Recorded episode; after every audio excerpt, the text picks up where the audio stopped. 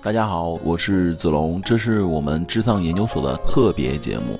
在元旦期间呢，我和我们北京的小伙伴邀请了我们的听众来到我们现场剧场，做了这几集的录制。我们也希望用新的形式，在春节期间给我们的听众带来不一样的感受。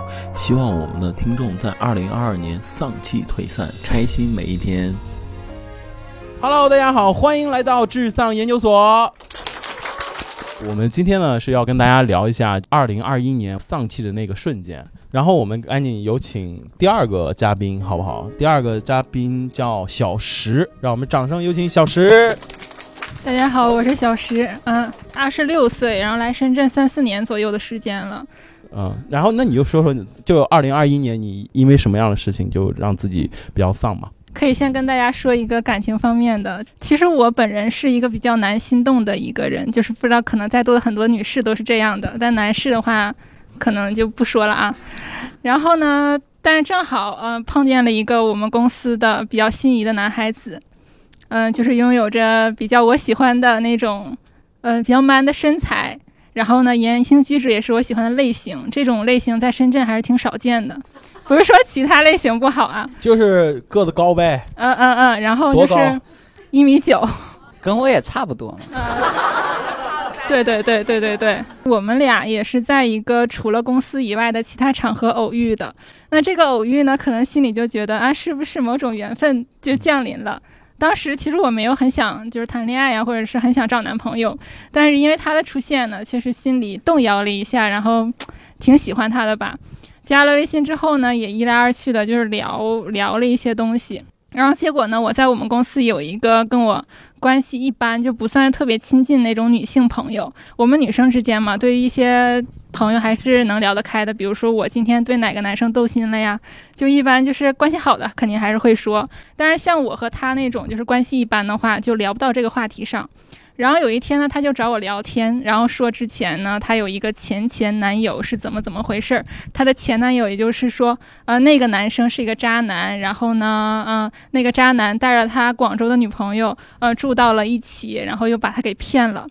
当时我最大为震撼的是，这个渣男就是跟我暧昧的那个男生。哦，就是他的前男友。嗯，对，就是他们因为他的渣而分手了，然后那个就是正在跟我暧昧的那个男生是同一个人。那你不应该高兴才对吗？对吧？你等于躲过一劫，不应该高兴吗？但是就是好不容易喜欢上一个男生，但是又是这样得知他是这样一个人，而且当时我又没有说破，然后他跟我吐槽的时候呢，我也在应和，但我的心里确实是有点难过，挺心酸的。你有点你又有点感觉是吧？不是，就你喜欢的一个人，发现他很垃圾，好像你一个对对对高高在上的太阳突然落下来了。那也不至于高高在上 确实很高了，一米九了。就是属于那种，就是人群中吧，你发现他是一颗钻石，结果你离近了一看，他是一颗臭石头，就是那种感觉，挺有落差感的。然后呢？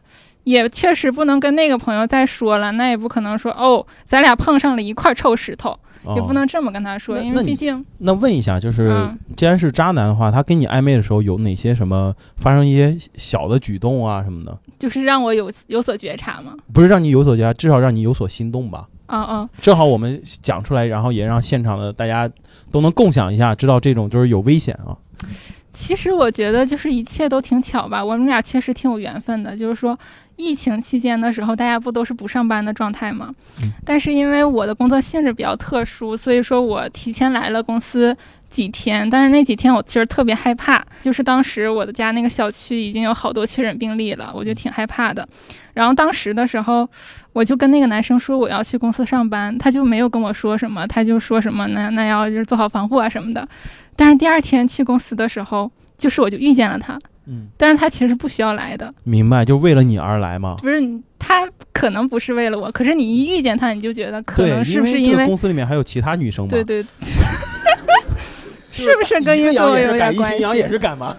然后学会了，对，当时还还要给我送一些就是酒精啊、口罩，当时还很稀缺那些东西，哦然后就觉得啊，是不是还挺可靠的一样嗯一个人？嗯嗯但是也有一些确实有一些举动还是让我挺警觉的吧，就比如说前一段时间不是刚刚跨年过嘛，然后不知道大家跨年的零点有没有就是给谁发过信息，或者是收到谁的就是那种零点准时信息。然后当时我记得我们俩认识就是认识不久的时候，他就零点过二分给我发了一个新年快乐，当时我心里就觉得他零点零零分干嘛去了？他零点零一分干嘛去了？他肯定是有什么别的事对，情。能看出来，就是我们就是能推算出来，就是你在他心中排一百二十一位，这个其实总共前面一百二一百二十秒嘛，一秒发一个，那当渣男也挺累的呀，就 那是个体力活儿。就我就觉得他如果有心，要要零点给你发祝福的话，他不会延迟两分钟，明白，肯定是因为有别的事情。那你看这不就说着了吗？是是。但是你其实没有抓到把柄的时候，你还是心里安慰自己，是不是自己想多了？但是一旦确认了这个之后，那肯定就是很失望的嘛。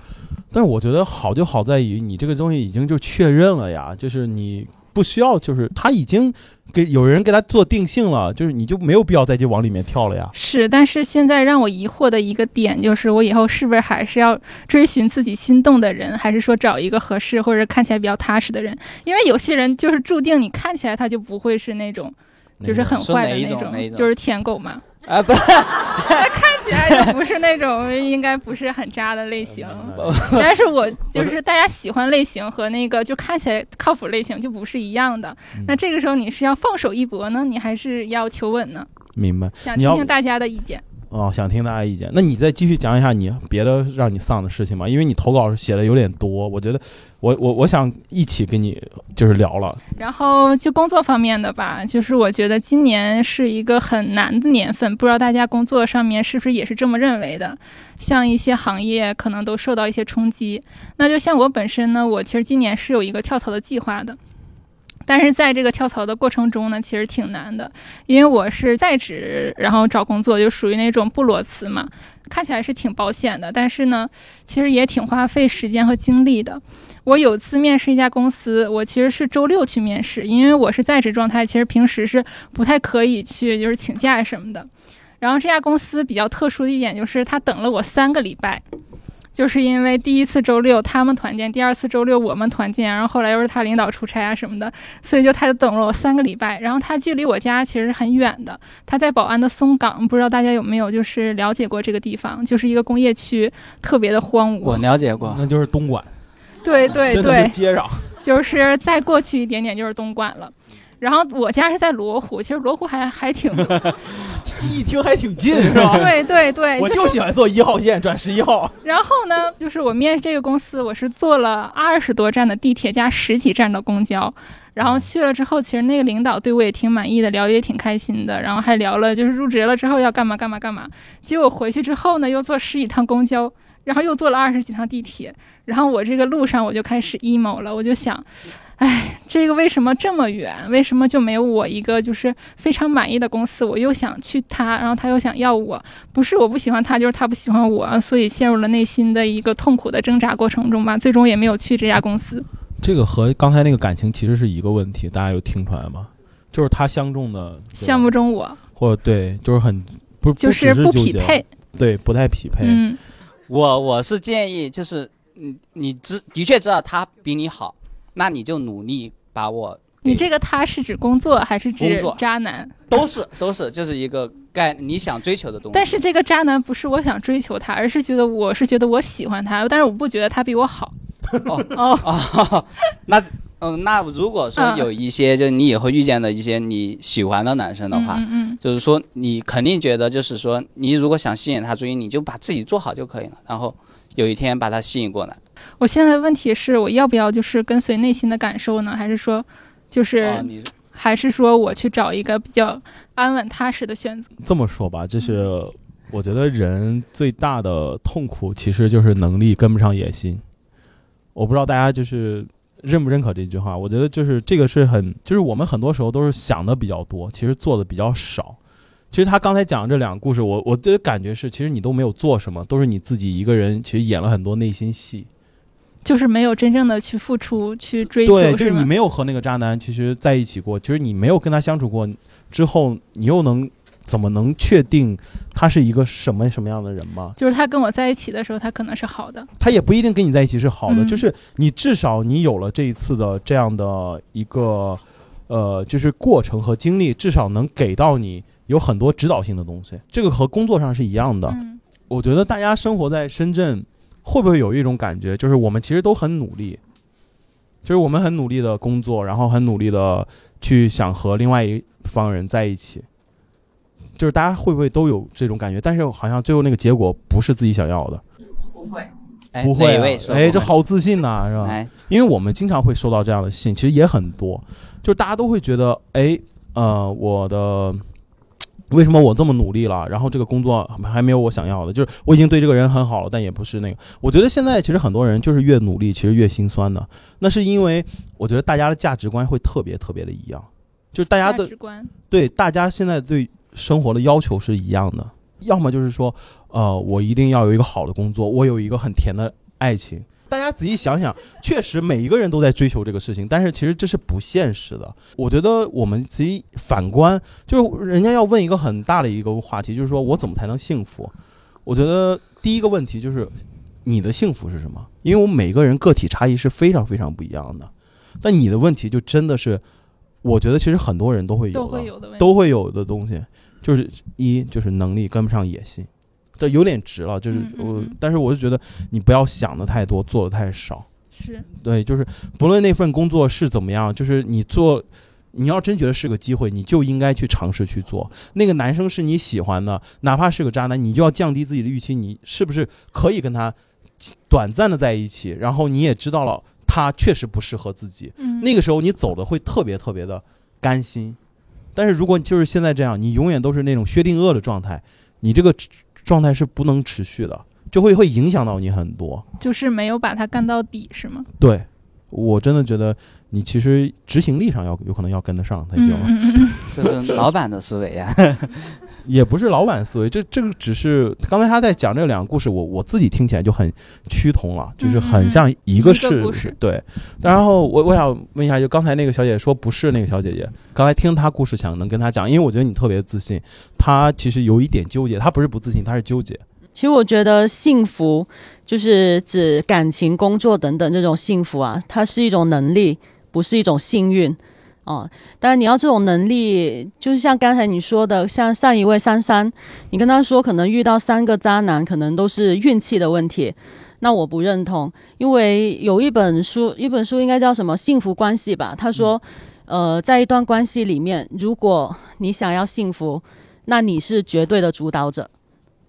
哦，我觉得不管是你遇到渣男或者什么，就没有其他理由，就只有一个理由，就是你不够好。如果你要这段关系好，所有的，对啊，姐，这，个为什么呢？为什么他他就是渣男？那可能只渣你，他只渣你，不会渣别人呢？因为渣不到嘛。呃，不是，我觉得你有可以办法让他变成不是渣男嘛？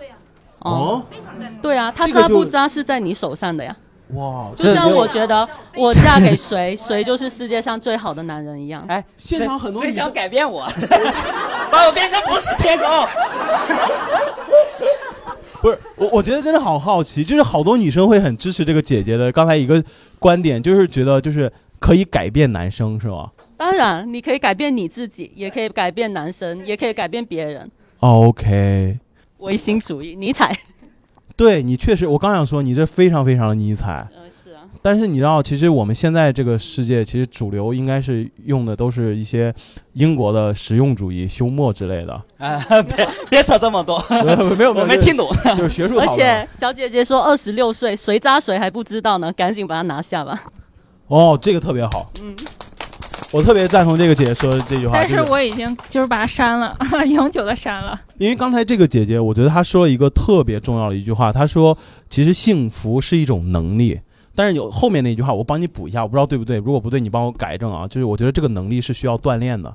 嗯，所以没错对，包括珊珊也是，就是我觉得你们要锻炼自己这个能力，就是追求幸福和认知幸福这个能力，就你要有一个标准，千万不要趋同，不要因为别人说哎呀谈恋爱我就要谈恋爱，不是别人觉得那种好男人是那样就是那样，不一定。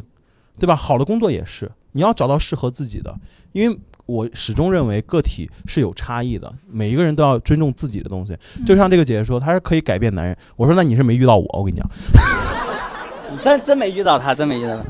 然后我也想说一句，就你可能会改变他，但你在改变他，你要付出很多，我觉得不值得。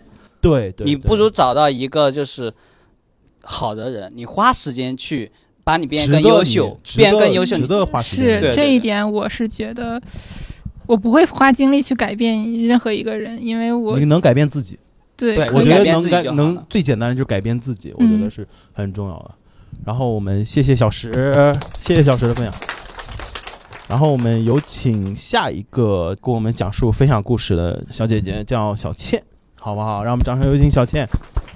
不会是又是感情问题吧？我这个其实挺不擅长这玩意儿的。没有感情，那么年轻要什么男人？哦，就是很酷，很酷，很酷。就是因为我我周围有很多恋爱脑，然后看他们的故事，我就觉得男人这么多，你不行你就换一个嘛，对吧？他亏的也不是自己。讲讲二零二一，你有什么事情，然后让你很丧？嗯，先自我介绍一下啊，我叫小倩，然后是呃还没有毕业的大学生，然后 是刚来深圳没有多久，能说一些虎狼之词呢。我是八月底的时候来的，我来这边是实习，然后当时我是呃跟同学一起来的，然后结果他工作上面抗压不够强，然后他就先走了，然后就现在剩我一个人在这边工作。然后我学的专业是比较少的，就是我学的是越南语专业的，哎对，然后比较稀缺，但是也很头疼，因为我的工作主要就是要跟越南人打交道，然后就是做一个 APP，然后推广在越南，然后让他们充值。哎哎，这个工这个生意好啊，就反向骗东南亚那帮人。哎哇，大哥们，一般都是杀猪盘在越南，现在咱这深圳开始杀越南盘。那我们是正经的，我们是正经的。我们有很多很出名的竞品，比如说什么 YY 拌拌，他们旗下都有东南亚的业务。然后我的烦恼就是，呃，因为我是个实习生，刚从学校出来，包括我对我自己的能力还不是很自信，然后天天会被我的领导，其实说是领导。也就只是呃同个小组的，但他是已经工作了两三年了，然后他是主要负责我们这个区域的业务，然后还有写一些 OKR 什么的，最讨厌写 OKR 了。嗯，OKR 是啥？你知道吗？我知道，解释一下。就是要定一个目标啊，然后然后下面写你要怎么完成它，你的实现路径是什么样的，然后就结果导向嘛。然后我来深圳进学这些乱七八糟的了。嗯嗯，这就让你觉得很丧是吗？对，就我会觉得呃，因为我的领导是个强迫症，然后。他会非常非常细心的看我的工作哪里出了错，这个标点是不是多了一个空格，然后这个图标是不是没有对称，然后我就经常会在半夜的时候收到他的钉钉消息，说就截个图，以后把它圈出来。他说这个已经讲过很多遍了，为什么你还是在错？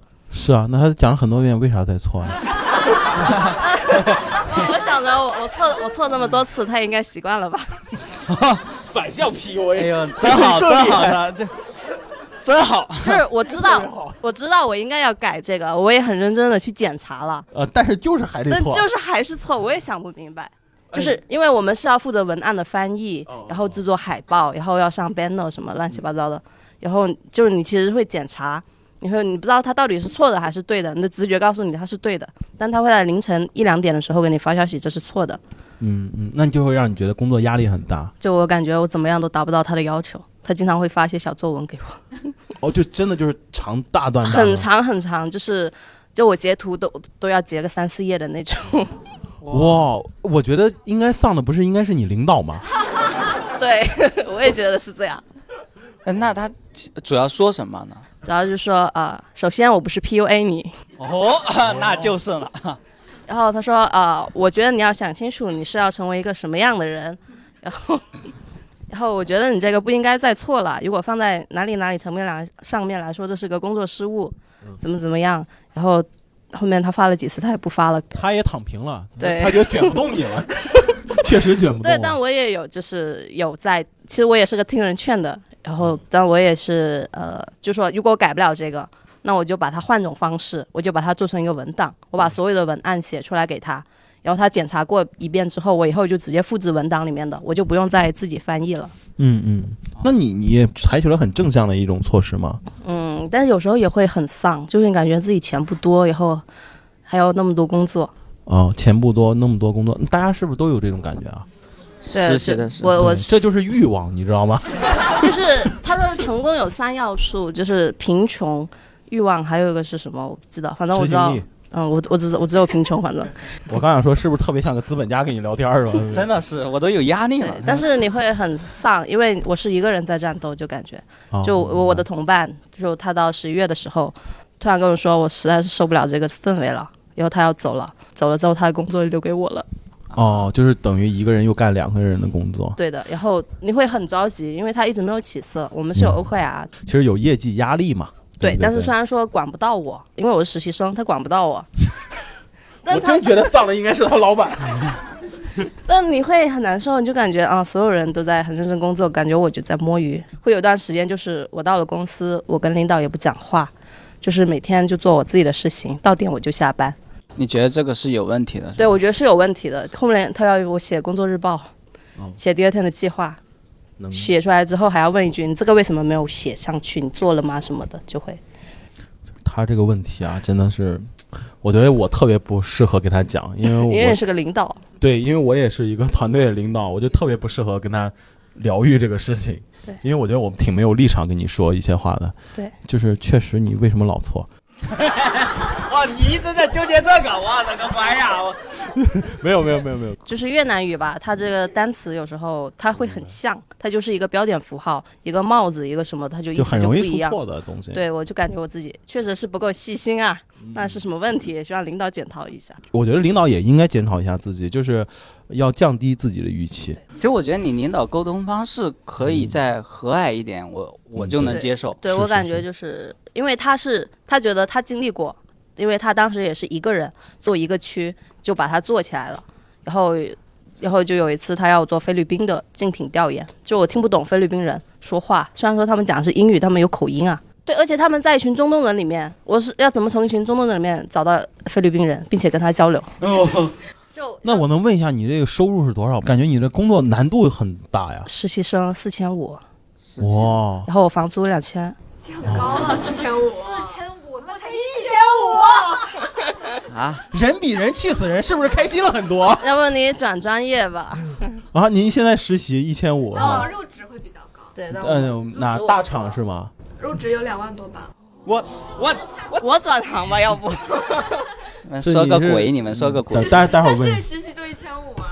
没有没有，那你说说，就是既然都是实习生，有没有想劝劝姐妹的？你没有，我觉得就很正常会被领导 PUA 这个事情。可能有领导没 PUA，人家只是指出错误。OK OK，指出错误就是很正常，我也老犯错，而且老犯这种一两个堆错。对对对对对，我就有的时候就很害怕会因为这个事情被炒掉，但是心态还是要放平吧，以后尽量改正错误。然后其次的话，就心态要放平，领导嘛，他总是会能够挑出你的各种问题的，呃，然后就是心态要好，在职场上特别是我觉得我心态挺好的他了。现在挺好啊，我也感觉到了。对，就实在不行我就跳槽吧。应该是公司的管培生，就你特别以后是对定向培养那种人，因为你说话特别像个领导。我没有，完全没有，完全没有。没有没有瞎开玩笑啊。嗯，对，因为当时是，其实我也是运气好才进到现在的公司的。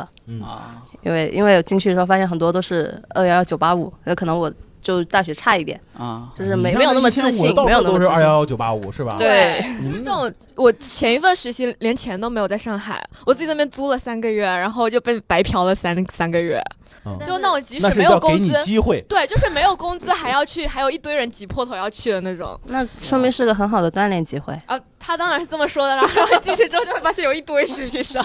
大家有没有看到这个？我怎么治愈的他？就是让他俩互相看病，你知道吗？而且你告诉他刚才他怎么说？对吧？那是一个机会，是吧？就他已经马上他明白了，你知道吗？他明白了的所有，对？对，其实我还是比较听人劝的。我知道它是一个很好的机会，但是就总觉得自己的能力是受限了，就也在想自己怎么样变得更好。包括我现在，我今天每天通勤要两个小时，就来回通勤要两个小时。嗯然后我就在地铁上看越南语的新闻，还有记英语单词，OK，但是经常会忘记。还是很努力的，对吧？这就是你感觉你要在深圳活下去，你首先要有过人之处吧，就是。就因为家里对我的期望很大，他们非常希望我留在这里。你有没有就是在大学的时候，虽然你现在还没有毕业啊，就是你有没有幻想过自己将来是做一个什么样的人，或者说有在职场上或者怎么样？有，就是从小就会有想想当白领，就出入什么高档写字楼。Office Lady。那既然你的目标又很明确，你也知道这条路径，你现在正好又在这条路径上，你就只是因为有一些困难，你就会退缩吗？但是你会觉得这很难熬啊，但是你这个路路径就是很难熬的过程啊，哦，就明白，就我要走这条路，但是我还是会很难熬，有点坚持不下去的感觉。对但我知道我要坚持，但是这种情绪还是，需要有。情绪的。有一天晚上就特别的 emo，就是我们公司打车九点五十之后是免费的，嗯然后我打车回去要一百六十多块钱，嗯，然后我那天晚上，呃，工作呃挺早做完的了，然后就提前了一分钟上车，嗯然后回到家发现我要付钱，我要自己付钱，哦我要自己掏那那一百六十块钱。真的那一刻压力特别特别，你会感觉自己的时间也花了，然后那钱还要花了，我一天白干了。啊，明白明白。就是嗯，安慰一下你吧。第一点，我觉得嗯，既然你的领导能一个人把一个区做出来，那就说明他有有人能力对，你要向他学习他有能力的地方。第二点，向上兼容和向下兼容，我觉得都很重要。你现在没有做好向上兼容吧？你应该跟他更好的跟领导去啊、沟通和交流。第三点啊、我觉得就是你的工作。呃，可以给你很多的经历嘛？我觉得你能有在呃工作的第一份有这种经历，应该是你很不可多得的一种幸运。你如果之前就已经被压榨成这个样子，后面你再看其他工作就是 so easy。对，所以我可以给你提供几点建议。第一点就是你现在说的这些内容，其实都可以写在你的简历里面，就是很丰富。然后第二点，在你去面试的时候，你就可以把这一些亮点摘出来，然后以及说一下你这些怎么怎么样，然后最后有跟另外的 HR battle 的这样的一个能力。所以说，我觉得你是应这种经历应该是让自己变得更好、更强大的。然后第三点建议就是，还是希望你呃，其实我觉得你已经很很向上了，就是很乐观了。他他是一个乐观的人，对对对，就比如说你拿一百六十块钱吧，其实 我我实习的地方九点半之后也免费，你知道吗？但是我但是也知道你是东北的，就那口音藏不住。嗯，其实你当时发现的时候，可以换一种状态去看它，因为我比较乐观嘛。我觉得如果当我很不巧的去花了这些不应该花的钱，我觉得千金散尽还复来，他一定会用其他的方式放到我身上。招到你们公司去。我只是个实习生，好吗？我领导就说过，我觉得你这说的话绝对是领导水平啊！我领导对两个领导。对我领导跟我说过差不多一样的话，他说你从我手下出去的，以后你面试哪个竞品公司，人家都能要你。啊，我也会跟我们同事那么讲，哎呀，这是套路。实际怎么样也不知道。但是我觉得大家讲的，其实其实你看啊，所有人在说到别人的事情的时候，都是人间清醒。但是我觉得这就是从学校就是象牙塔到社会的一个必经之路。如果你要到社会的话，你就必须要走这条路，而且这条路是没有人是能和你一起走的，只有一个人去走。当然，这个说的有有一点绝对了。你很乐观，你也很清楚自己将要去往什么样的地方。那我觉得能做的就是，我没事就鼓励鼓励你，因为我觉得你肯定是能挺过去的。但是会很迷茫，就有时候你在想这个行业到底要不要继续再做这个行业了。呃，有一句话就是叫怎么说来着？就是呃，莫问前程，但做好事。就你先把面前的事情先做好就好了，你不要问未来怎么样，就是他自然会给你一个答案，对吧？你实在不行再去那种一千五的那种实习嘛所以我觉得对，是就向下兼容，你知道吗？我说一下吧，就是我觉得不要考虑行业的事情，能力是你自己的，这个行业垮了，你能力还是在这儿。嗯对但我我觉得我能力也不咋地啊。嗯，我觉得很多人讲能力，总是觉得呃我工作能力怎么样？其实大家忽略了一个很重要的东西，就是心态。你心态也是一个非常重要的能力，你心心理素质。其实他的心理素质，在他讲述这些过程当中，他是用一种很轻松的方式去聊的。其实我觉得他这已经是佐证你，你已经通过这个测试和考验了。就是你只要再咬一下牙，然后再泯灭一些这些周围的事情，就觉得老板哎无所谓，你自己为什么不好好考虑？再过一段时间，你真的就会把这些事情看得会特别特别淡的。对我我觉得就是，呃，就因为我其实成绩一般，的主要就是喜欢活跃，就是在学校的时候会跟越南的留学生一起去酒吧，然后还有去派出所做一些翻译。啊！哎，我的乖乖，我的乖乖！但是是就是，但我的水平是我知道就是比较一般的，就口语肯定是没有那么好。哎呀，不重要啦，就是我们学一种语言，不就是一个桥梁和工具嘛？学得好那是文学人要做的事情学。不好呢？啊，学不好呢？你那你你学不好，你为什么现在会做就是越南区嘛？就说明你的语言肯定是在一个层次上了嘛。我觉得是有时候是运气的问题。那你就很谦虚嘛，就说明你更有更好的品质我。觉得你运气对他们是一种能力。就是我这个行业，我当时面试的时候是没有考专业能力的，就没有考越南语。但是如果是我去其他的跳槽到别的公司，嗯它其实是会有这个考核的。我其实也去过投过一些别的公司，就发现不行是吧？就发现嗯还是老板好。对，嗯 就是投之前我就觉得这个公我现在的公司非常的不咋地，然后投完之后面试完之后，我觉得嗯，我觉得我现在的公司真好。哦呃为什么？但是你不可能是一直留在这个公司这，什么还叫为什么？这就是小时候我爸说我的话，说啊不服气离家出走是吧？出去饿几天自然回来，对，会这样。但 就是这个意思啊。但是你要想这个公司它能不能长久的发展下去，它这个项目是不是一直在做的？你要知道这个东西是和每个人相关的呀，嗯对吧？公司你说是老板的也是老板，也说的是大家也是大家的，嗯，就是你坚信这个事情能做成，那就其实已经成了百分之九十了。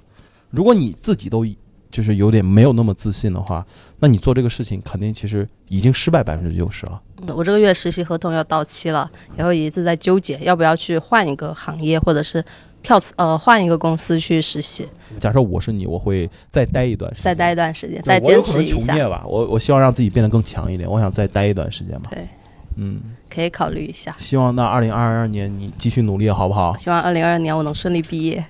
啊，还没毕业吧？我还没有写毕业论文。那这个应该问题不大，应该问题不大。让我们掌声送给小倩，好吧？然后我们赶紧有请最后一位这个小伙伴，是吧？他的名字叫怎么称呼都行。有请有请。我姓黄，是个德语老师。那你跟我们聊聊你这二零二一年是什么比较丧的事情？我是二零二零九月份把腿给摔断了，就摔了一个二百七十度脚踝粉碎性骨折。对，然后呢，就是到现在都是里面插钢板的。所以我就就写了这件事情，我说我很就没啥事儿，现在也能活蹦乱跳是吧？那我就说这为什么要 Q 我上来做嘉宾？然后但但但是我提到了这件事情了，所以大概就是这可能就是我的一个能想到的，能让我觉得可能别人身上发生了可能会比较丧的事情，但在我身上我真没有。我拄过好好几个月的拐，然后我在拄拐的时候我是站不起来，就就先是站不起来，连拄拐的资格都没有哈。然后呢，我就在想我以后会不会瘫了？对我想过这事儿，然后等我拄完拐，我在想什么时候能落地。等到我能落地了，我就放心了。嗯，那我以后能不能跑呢？能不能恢复到以前那个状态呢？因为我还是想能跑一下，对吧？追个公交车啊，干啥的，是不是？对。但是我又想过这个，后来等到现在差不多，我让我特别快的，以前跑个四百八百那肯定不行，但是现在正常跑路还是 OK，、啊那么我就觉得没啥事儿。对我觉得态度就是这个样子。就是他特别特别的乐观，这个人。其实我们今天选了三个，我觉得是有丧，但是我最后一个特意安排了一个，就是特别丧不起来的一个人。对，真丧不起来就是我。觉得他特别心特别特别大，就是你怎么做到如此心大的？我就骑了个摩拜，然后呢，我就是想去买个奶茶，然后接我女儿放学回家，就这么一条路，我就其实走走也可以，但是我那天也不知道什么问题，我就觉得要要要出岔子了，肯定是有原因的。就明明一段可以走的路，我非得选择一个摩拜，OK，那我选了嘛。然后呢，那天可能是刚下完雨，就是地也是湿的，但是雨已经停了啊。然后我就骑着摩拜，我就想骑着摩拜冲上那这么高的一个高度，死在那儿了。哦就只卡在那儿了，直接瘫了。我我就很镇定，然后我就给先给我老公打个电话，我说，呃，你可能要提前下班了。对，他挺开心的呀。对，我说你可能 你可能要提前下班了。然后呢，你呃，我也不知道被幺二零会拖到哪边去，我等会儿拖到了再告诉你，因为我不知道会拖到哪里去，他会就近拖，哦哦，拖到就近那个医院里去。送到康宁医院。对，就可能去那种啊。然后我就就这第一步打完电话，然后给我妈打电话，我妈当时正好也在深圳，然后呢我就说。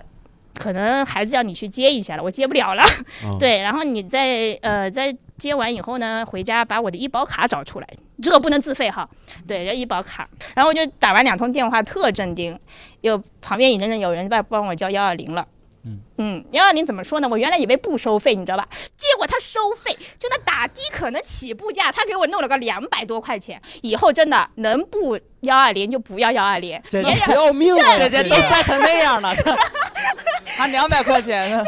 你不要命了以后帮别人叫你也问一声，你要不要叫幺二零？就先问一声，真的起来打个的十块钱。对、啊我当然还是感谢他的哈。行，我分得清，就是一看实习生就得问 幺二零打吗？然后就被拖到那个就近的医院去了，也挺破的一个医院啊。然后就随便包扎了一下，就最传统的那种，嗯呃，石石膏啊，就打一下，花了一千多。然后那医生说，你这可能不能自动康复了，因为已经两百七十度粉碎性骨折，也就是说你的骨头我自己差不多已经能看到错位了，我自己都亲眼看见了。然后我那我老公说，要不就姐姐疼不疼？真疼，啊这能不疼吗？我看你讲的时候不是疼，是兴奋，你知道吗？就两百七十度粉碎骨折了，真的，我都自己看见了，你知道吗？骨头我已经看的位置已经出来了，就是肉没破，皮没破，但是我看到它位置已经出来了，啊，然后脚也已经歪曲了。在两百七十度嘛，是吧？然后呢，我老公说要不换个大医院看看吧，因为他拖到了一个很小的就医院，然后我说行，那你就拖过去吧。他签呢，其实已经帮我已经把骨头已经矫正了，就是要拉回去一点点，不然你可能会真的很疼。拉回去的过程，你你能想象一下有多疼吗？就是没有任何麻药，就是活生生的拉。然后我妈就给我塞了一块布，那个当时连个毛巾都什么都没有，拿了一团纸巾就给我塞嘴上了。就现在想想没什么问题，但当时真的很疼，疼到我觉得当时整个门诊部都是听到我在惨叫的哈，就咬了毛巾也没啥用的那种感觉。我两百七十度了，快来看呐！这么叫呀，哇！对，然后就拖到那个大医院去了。嗯大医院呢，他说你你必须要手术，这不是一个你可以选择的问问题了，就是必须要手术。我说行，尽快。为啥呢？我一堆学生等着我上课，我这咋弄？那气都气不了，因为我是一对一为主的。然后当时就快点给我动手术，但是医生说你得自然消肿，如果不消肿是没法动手术的，因为他看不清楚里面到底是什么状态。然后我就等啊等，等啊等，那等了八天。那八天你要知道，我的腿是只能这么一个状态，它是没有任何的。你想侧身不可能，你想翻身不可能，你就个平躺。你想一想，八天乘以二十四小时平躺，嗯，啥都不能干，刷手机。刷杂志，因为我平常有看书的习惯嘛，我就刷着各种杂志，让我妈从家里背书过来，让我老公从家里背书过来，因为我一一直有这个习惯啊。然后我就这么等八天，我终于等到医生说明天可以动手术了，真把我开心坏了，真把我开心坏了，赶紧给我安排上。对，然后我就拖进去了，特开心哈！我我进手术室是真的很开心，终于不用那么躺着了，你知道吧？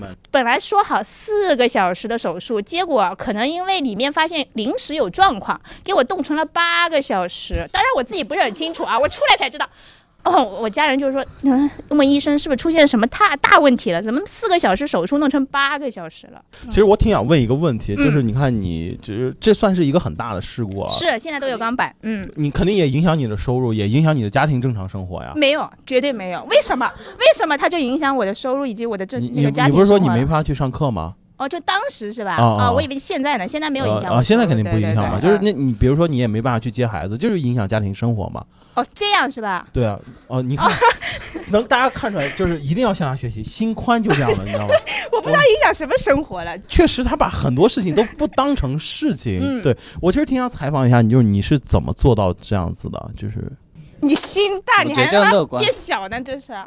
哦，就天生的是吧？对，我觉得我可能就是练出来的吧。我对你刚才有一句话我特别赞同，这种是要锻炼出来的，不是一天生下来我就是个乐观的人。我不赞同这个说法，非常不赞同这个说法。你小时候还抑郁过啊？呃，没有，但是 但是我跟他们有一样的经历，我也在姑妈姑爹家生活过，我也不知道为什么。我是浙江宁波人，我也是姑爹姑妈，我也不知道为什么老要把孩子放到姑爹姑妈家去，我真不知道哈。就是我跟我表哥吵架，他伤到我，他姑妈姑妈就是他他妈是吧？他是那又怎么样？就这种态度的。啊但是我如果打回去，那我就完了，你知道吧？是是，对，就这种理解理解对，我也过过这种生活，让我觉得就是可能真的是看待的角度不同，大家都是姑爹姑妈，怎么出来就不一样了呢？他说那句话很对，就是是就是尤其像我们做喜剧，其实我们经常会被人问说，哎，做喜剧是不是很难？呃，我们我一般会这么讲，就是什么是喜剧？其实这个世界上没有喜剧的，其实只是看你看问题的角度不一样，就会变成喜剧，对吧？就是别人的痛苦就是你的笑料。没有没有没有，这这其实就是这样，悲剧也是一样。痛苦是他自己的笑料。包括我们有时候会很有 emo 的情绪，也都是因为我们的角度太过的统一，就会太正常。其实我有时候我们会换个角度去思考，真的会不一样。这个就是有可能就是我自己做喜剧对我最大的一个收获就是在这儿。当然，这个只是一个分享，就借他的话，然后我想分享给大家。这也就是我为什么会安排一个那么狂躁的人，然后再做一个嘉宾。其实我是希望他是一个非常有能量场的人，而且很乐观。我是特别想让这个东西，然后传导给大家，然后能让所有的观众听到。嗯，真的。然后谢谢你，谢谢你，谢谢你。其实我还挺想问一下现场的观众，其实，在二零二一年，你有什么特别想跟大家分享的吗？丧的吗？丧的、开心都可以。其实就是今年看硬核喜剧的场次确实比较多，是吧？对，嗯、那觉得小杨讲的怎么样？记住了他好几个段子。不要抄我的啊！人家说我的喜剧品味绝对在这之上，是吧？然后我二零二零二零二二年也有一个愿望，就是想去说一次开放麦。欢迎欢迎欢迎欢迎欢迎欢迎欢迎！原计划是二零二一年的，但是今年就明白你有拖延症，对，是吧？那希望二零二二年，然后在开放麦的舞台能看到你，好不好？一定对。还有吗？其实我同时还想给大家就是分享一个，就是很多人觉得我们做脱口秀是不是很难啊什么的，其实不是。我们有一个东西叫开放麦，就是大家是都可以上的，但是你就可以把你生活中的一些很不好的东西，然后把它变成段子，然后去讲出来。因为我们在写段子的时候，其实有一个叫段子前提 （premise），这个东西就是来自负面情绪，就是让你很困难的、你伤心的、让你愤怒的。或者说让你很抑郁的东西，有了这个四个情绪才有段子，所以说这个是一个特别消解的一个东西。比如说珊珊，珊珊下午她给我讲的时候，我听的都挺乐呵的，你知道吧？但是我忍着了，有可能会变成我的段子。不 是你搞这个节目是为了你个人啊？刚开始咱说是为了你们开心一点，没有没有，这个就是利人也能利己嘛，是吧？利人也能利己，是吧？你看两个这个拿月薪一千五的这个实习生还在这劝人，这个世界太魔幻了，你知道吗？没有没有，这我觉得挺好的，因为我做至上自己就有这种感觉，因为我确实会发现我身边的同事也都是九零后，然后好多朋友他们确实很容易有一些情绪，我们也没有什么本事能解决大家的问题，但是我们很乐意的听大家的生活上那些不开心的事情，然后。给你一点点动力和温度吧。然后我觉得我们能做的就是这样，希望大家能持续的关注至上，谢谢。呃，当然有什么东西也可以给我们后台私信，是吧？然后呢，今天也非常非常感谢大家，谢谢大家，谢谢大家，谢谢大家。谢谢大家。